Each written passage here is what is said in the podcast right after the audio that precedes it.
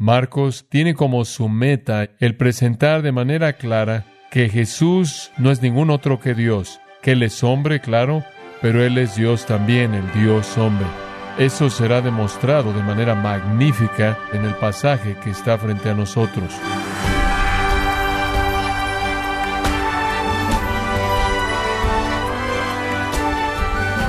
Sea usted bienvenido a Gracia a vosotros con el pastor John MacArthur. Los evangelios ofrecen un testimonio claro de Jesús y su ministerio, el cual consistía en la predicación, los milagros y el discipulado.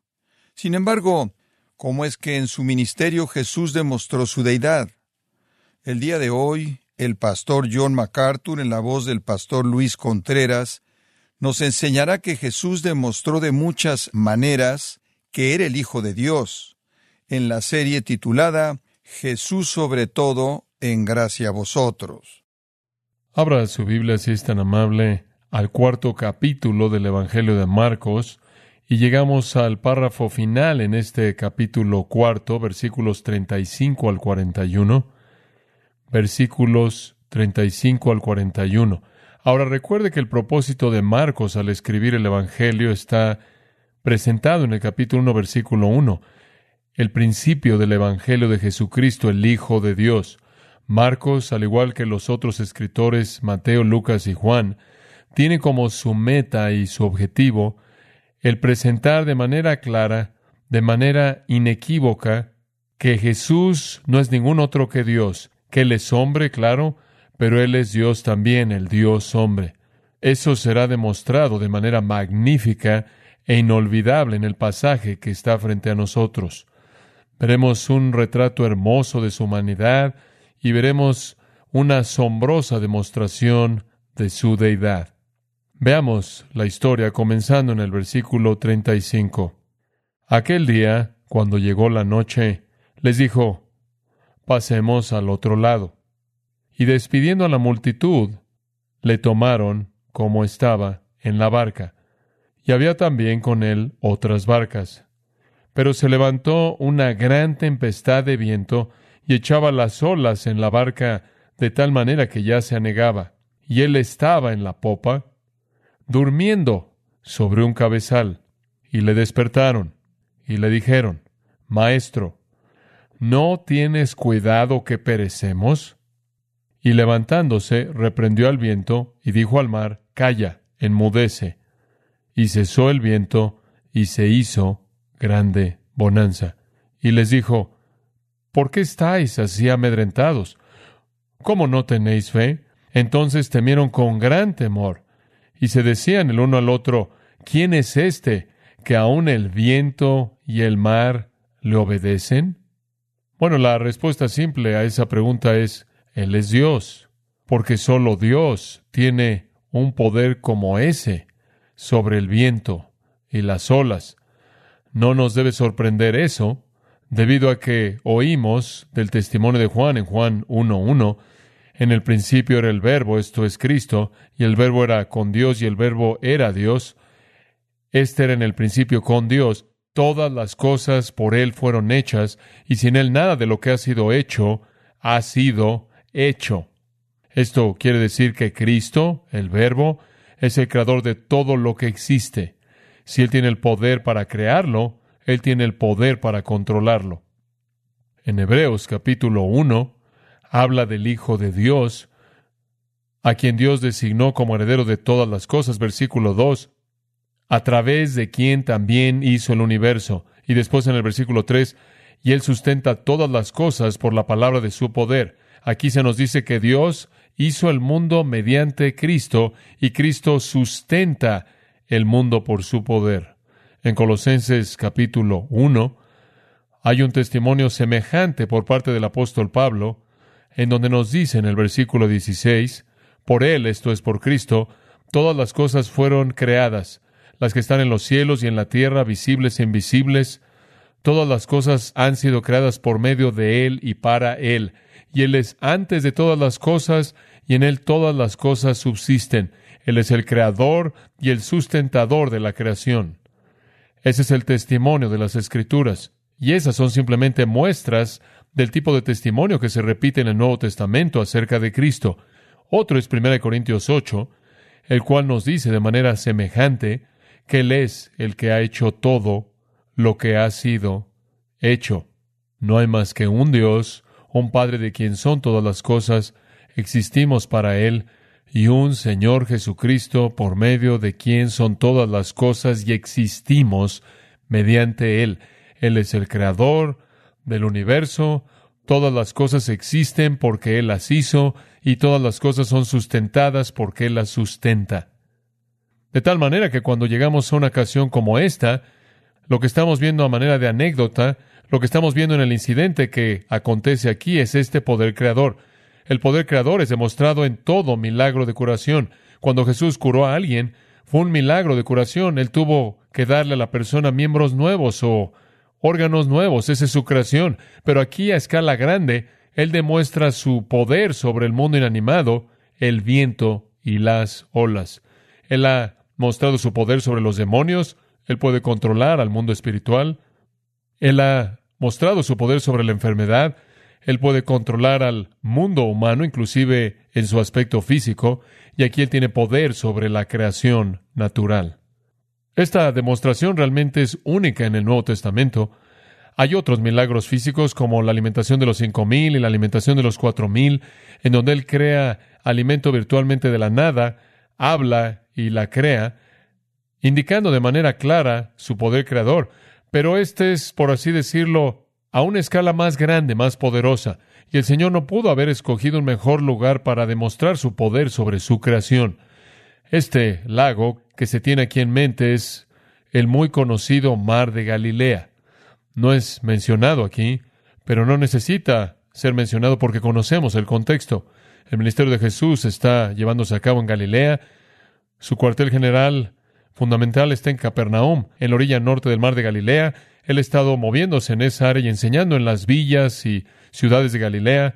En este día en particular, él ha pasado el día entero en esa área, en la orilla del mar. Si usted regresa al capítulo 4, versículo 1, él comenzó a enseñar otra vez junto al mar, esto es el mar de Galilea, y una multitud tan grande se le juntó que se metió a una barca en el mar y se sentó, y la multitud entero estaba junto al mar en la tierra, y él les estaba enseñando muchas cosas.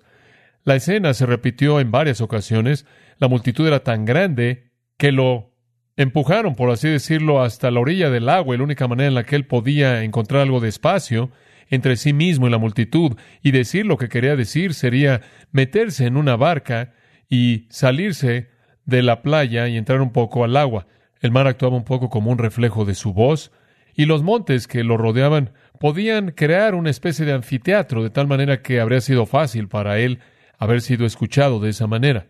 Entonces, en el territorio bien conocido del mar de Galilea, el cual realmente no es un mar, es un lago de agua dulce, y en la actualidad se le conoce como el lago de Cineret en Israel, pero para nosotros es llamado el mar de Galilea. Es el lago de agua dulce más bajo en el mundo, y como resultado de eso, ha sido objeto de mucho estudio debido a sus propiedades excepcionales. Tiene varios estratos de agua, literalmente hay tres estratos del agua, que descienden a varios metros y esos estratos tienen mucho que ver con la superficie del lago. En diferentes épocas del año, tienen mucho que ver con el contenido de alga, la cual tiene mucho que ver con el contenido de peces, está rodeado de montañas, esencialmente en la parte oeste y en el noroeste.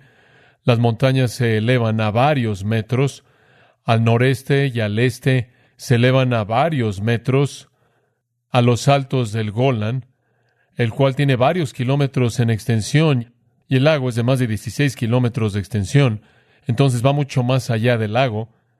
El lago es de varios kilómetros, entonces el lago está en una especie de contenedor y el agua que llega al lago viene en parte de algunos manantiales calientes, pero primordialmente del río Jordán, el cual fluye del monte Hermón.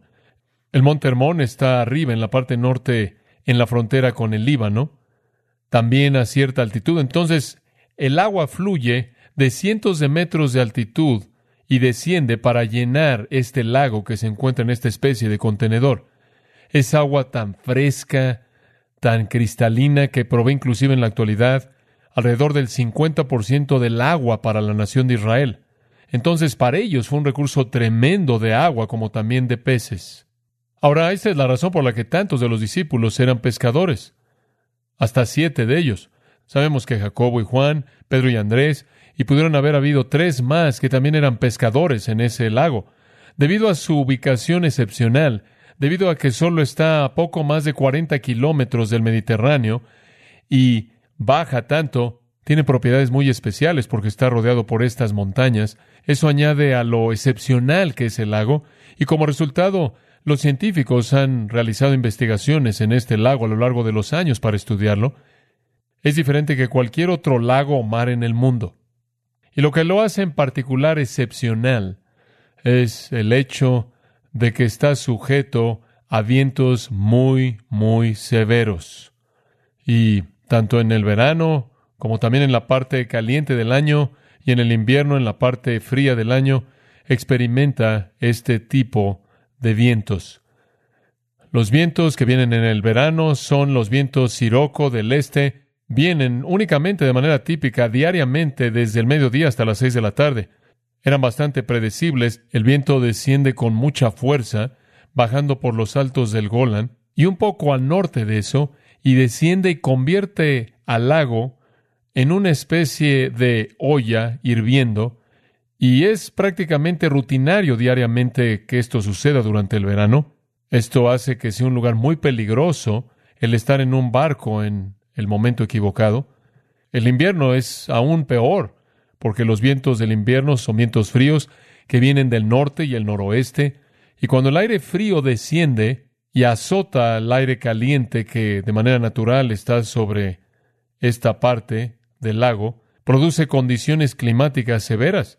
El aire frío atraviesa al aire caliente y produce una turbulencia tremenda sobre el lago. Entonces, sea que usted esté en el verano o en el invierno, está sujeto a esto. He estado ahí en varias ocasiones y he visto este tipo de vientos saliendo de la nada. Me acuerdo de una ocasión en la que nos metimos en este barco de metal e íbamos a cruzar el mar de Galilea y estábamos ahí de pie en el mástil disfrutando el viaje y de pronto de la nada el lago comenzó a producir espuma y las olas comenzaron a levantarse y rápidamente tuvimos que correr a otra parte del barco para evitar que el agua nos salpicara y nos empapara. Entonces, puede ser un lugar bastante problemático si usted está ahí en el momento equivocado. Entre, me imagino, noviembre y abril es la parte del año más peligrosa y en maneras muy inesperadas ese tipo de vientos pueden venir, esos vientos fríos y las olas pueden llegar a ser de varios metros de altura y eso no nada más sucede en un lago, sino que sucede ahí y puede ser una experiencia muy aterradora. De hecho, un historiador registra el hecho de que en una ocasión estuvieron en Tiberias, en la costa oeste del lago, las olas llegaban a ser tan altas que estaban llegando a cientos de metros hasta la ciudad de Tiberias, saliendo de este pequeño lago. Todo esto es básicamente el producto del viento. Entonces, ese es el lugar en donde esto sucede. Y entonces, no podría haber habido un mejor lugar para que el Señor demostrara su poder sobre la naturaleza. Y eso es exactamente lo que Él hace aquí. Comencemos con una calma antes de la tormenta.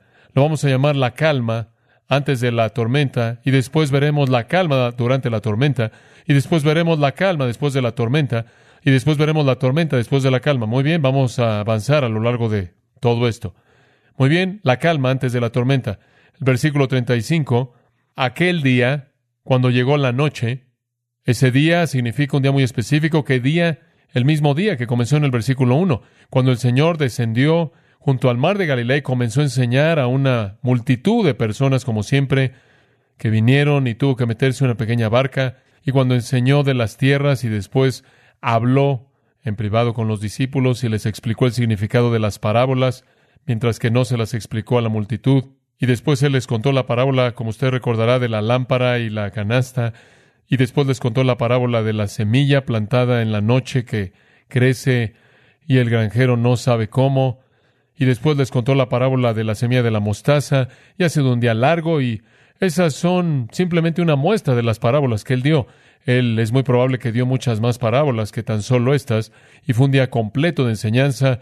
Podemos suponer, como también que la gente había traído a los enfermos y a los necesitados a Él, y Él también estaba curando a la gente. Podremos asumir entonces que fue un día típico, agotador para el Señor.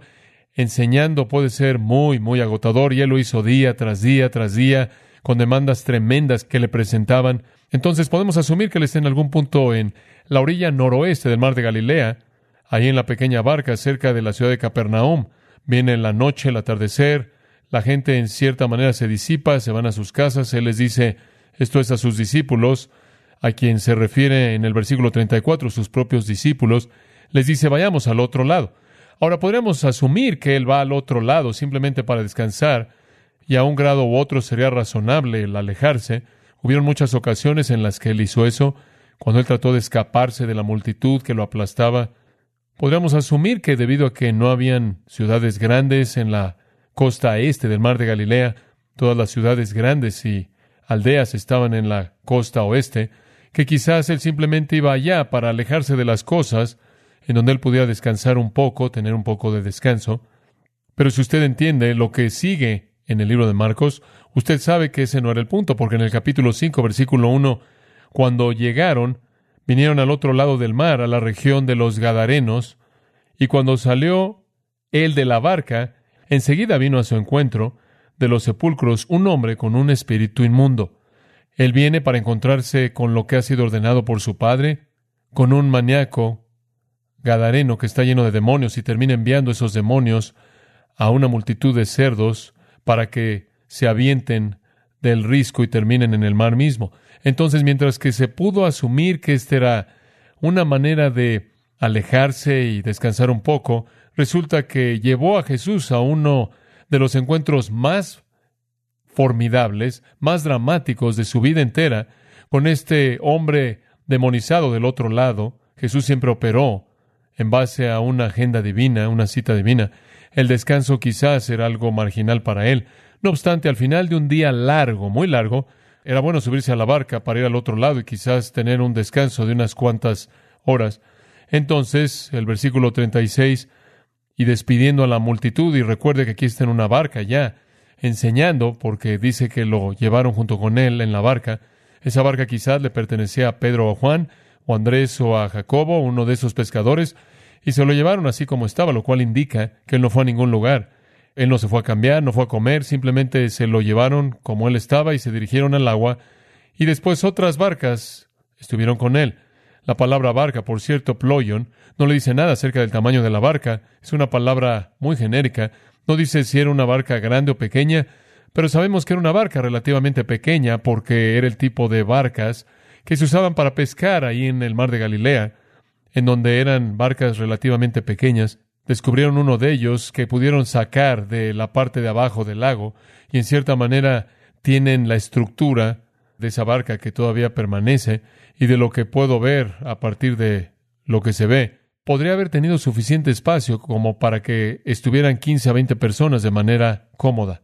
Bueno, eso no iba a transportar a todos los apóstoles y a todos los discípulos que estaban siguiéndolo, entonces subieron otras barcas. El resto de la gente que tenía una barca y era un seguidor de Jesús se unió y usted tenía esta pequeña flotilla que estaba cruzando la parte norte del mar de Galilea, dirigiéndose al otro lado. Otras barcas estaban con él. Lucas nos dice que estaban navegando. Y Lucas usa un verbo muy específico, el verbo espleo, y significa navegar, no en la uno, lo cual significa remar. Usted rema cuando no hay viento. Usted navega cuando hay viento. Entonces era una situación ideal. El agua estaba calmada, estaban navegando, esas barcas tenían la capacidad de que pudieran remar, tenían remos, pero también tenían un mástil y una vela, y cuando venía la brisa, navegaban con la vela. Salieron de la costa y estaban navegando con una brisa gentil en las aguas calmadas, allí en el atardecer, siendo empujadas hacia esa costa este. Y ahí van. En este punto revisamos lo que dice Lucas y Lucas dice, conforme la barca comenzó a navegar, Jesús se quedó dormido. Se quedó dormido. Marcos 4:38 nos dice que él estaba durmiendo sobre un cabezal. Literalmente, la almohada contiene la palabra, esa palabra para cabezal contiene la palabra kefale, la cual es la palabra para cabeza, algo en lo que usted coloca su cabeza. Entonces, ese era el tipo de almohada que era, era una almohada para su cabeza, algún tipo de almohada que los marineros usaban cuando necesitaban acostarse y descansar un poco.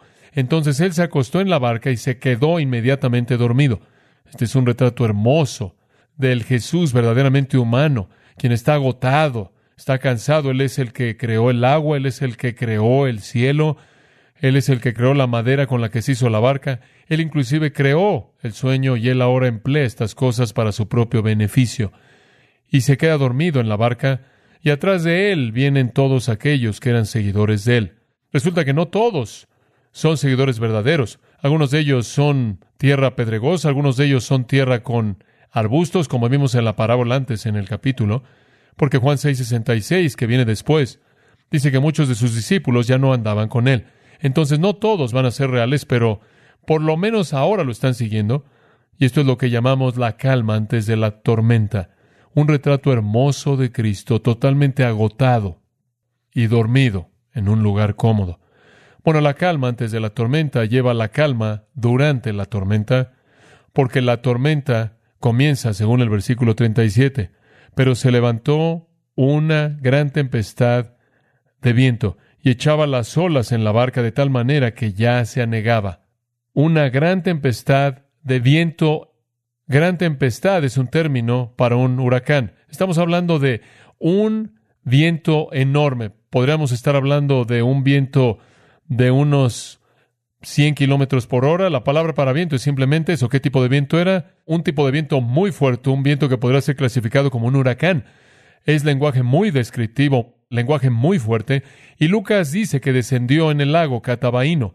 Descendió sobre el lago, simplemente descendió rápidamente por las colinas. El lenguaje es muy, muy fuerte. Los mejores cálculos colocan probablemente esto en el invierno del año 29 después de Cristo. Esta será la temporada de los vientos peores, el aire frío descendiendo de manera furiosa por las colinas, adquiriendo velocidad conforme descendía, chocando con el aire caliente en la parte de abajo del lago, creando una turbulencia violenta que comenzó a agitar el agua, convirtiéndola en espuma y olas muy, muy altas. Y debido a que el lago es tan pequeño, una vez que esas olas azotaron la costa, simplemente explotaban de regreso y volvían a chocar y de nuevo y de nuevo y de nuevo, produciendo una tormenta. Todos ellos estaban familiarizados con las tormentas en el lago. Ellos vivían alrededor del lago y ahora estaban en una que estaba arriba de ellos. Aquí había una tormenta ordenada por Dios. Podemos asumir que estos fueron vientos especialmente escogidos para cumplir con este milagro para colocar a nuestro Señor en la posición de demostrar que Él de hecho es el que controla su creación. Esto debe ser una lección. ¿Qué es lo que debe enseñar? Observa el versículo 40. ¿Por qué estáis amedrentados? ¿Cómo es que no tenéis fe? Esta es una lección de fe. Esta es una lección de fe. El punto aquí es que nuestro Señor quiere enseñarle a sus discípulos que pueden confiar en Él en las circunstancias más amenazadoras. Ahora Mateo, en su relato, en Mateo 8, este relato se repite en Mateo 8 y Lucas 8, como también aquí en Marcos 4. En Mateo 8, 24 lo que sucede es descrito como seismos megas. Seismos, entendemos, un seismos, un acontecimiento seismos de proporciones mega. Eso realmente es la palabra para terremotos, seismos. Entonces, esto es de proporciones masivas, como una sacudida violenta de la tierra, como una sacudida violenta del agua generada por vientos fuertes de huracán. Y es tan fuerte, versículo 37 dice, que echaba las olas en la barca de tal manera que ya se anegaba. Lucas 8:23 lo expresa de esta manera. Comenzaron a inundarse y a estar en peligro. No pueden sacar el agua tan rápidamente como está entrando a la barca. Mateo 8:16 dice que ahora es de noche. Entonces están en oscuridad, simplemente para añadir al terror. Mateo dice que la barca estaba cubierta con las olas. Literalmente están hundiéndose en esta pequeña barca. Está llenándose tan rápido de agua que no pueden enfrentar la situación. Mateo dice que a pesar de la tormenta Jesús permanece dormido. Ahora, ¿acaso eso le da a usted alguna idea de su verdadera humanidad? Él duerme en medio de la tormenta. Así de cansado estaba. Versículo 38. Y él estaba en la popa durmiendo sobre un cabezal. ¿Alguna vez ha estado así de cansado? Hombre, eso es estar bastante cansado. Yo puedo pensar en unas cuantas veces en mi vida, puedo pensar en un viaje que hice a Rusia y me hicieron hablar, no sé, unas ocho horas por día durante dos semanas, creo, y fue agotador. Y me acuerdo que me subí a un avión en Moscú y alguien me despertó para bajar del avión cuando aterrizamos en Nueva York y no me acuerdo de nada entre los dos puntos. Y me acuerdo después que en el siguiente avión en Nueva York no me desperté hasta que aterrizamos en Los Ángeles. Creo que algunos de nosotros hemos experimentado eso en maneras en las que identificamos como una respuesta muy humana estar agotados, exhaustos. Y esto es exactamente lo que nuestro Señor experimentó. De nuevo vemos la verdad de su humanidad, ¿no es cierto? Él es un hombre real, un ser humano real. Él entiende el cansancio y él está tan cansado que él duerme con agua azotando la barca, profundamente dormido, en paz. Yo llamo la calma durante la tormenta.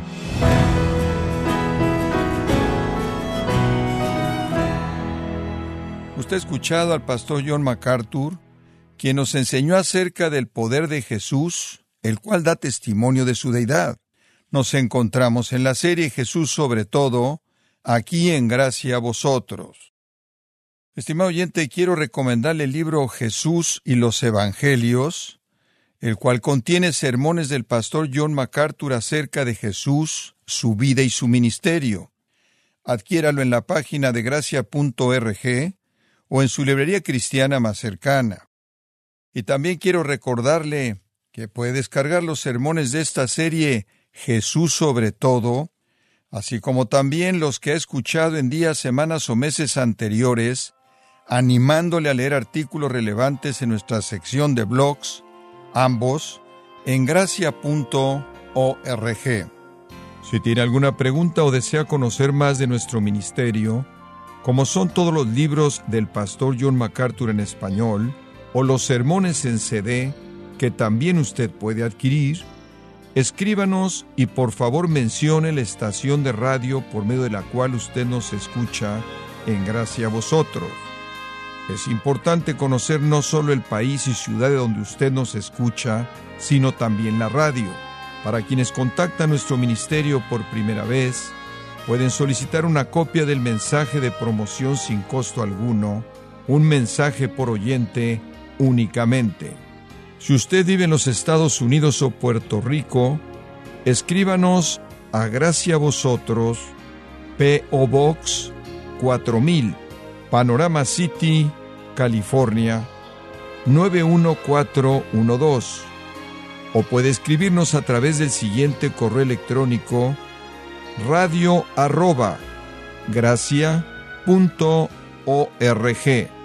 Queremos agradecerle su tiempo y sintonía en nombre de John MacArthur y del personal de este organismo, e invitarle para que nos acompañe en la próxima edición y así juntos continuar desatando la verdad de Dios un versículo a la vez, en gracia a vosotros.